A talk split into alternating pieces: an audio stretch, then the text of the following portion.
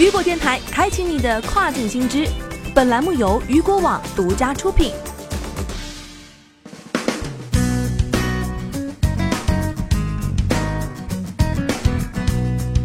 Hello，大家好，欢迎大家收听这个时段的跨境风云。那么接下来的时间将带您一起来了解到的是，亚马逊上线定价状况页面，提升商品竞争力。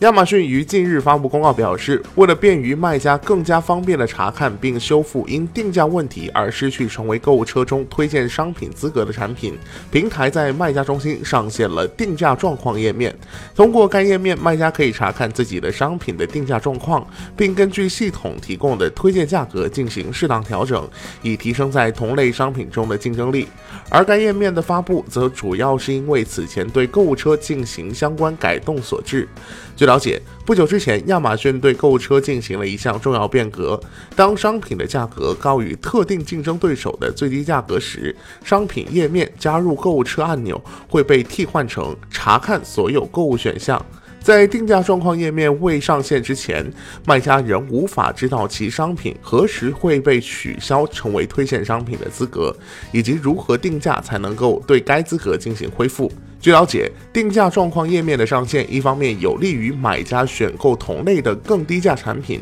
并借此带动整个亚马逊生态蓬勃发展；但是另一方面，也可能会造成卖家之间价格战的恶性发展。不过，在该页面，亚马逊也提供了一个推荐价格，这也在一定程度上帮助卖家确定了一个合理的定价范围。毕竟，价格对于商品的销售只是一个影响因素，而定价状况页面的上线，或许将使平。平台价格条件越加清晰化。好的，聚焦大事件，解读新爆点。以上就是这个时段雨果电台为您推送到最新一期的跨境风云。想要了解更多跨境电商资讯，您还可以持续关注雨果 App 推送的最新消息。我是大熊，我们下个时段见，拜拜。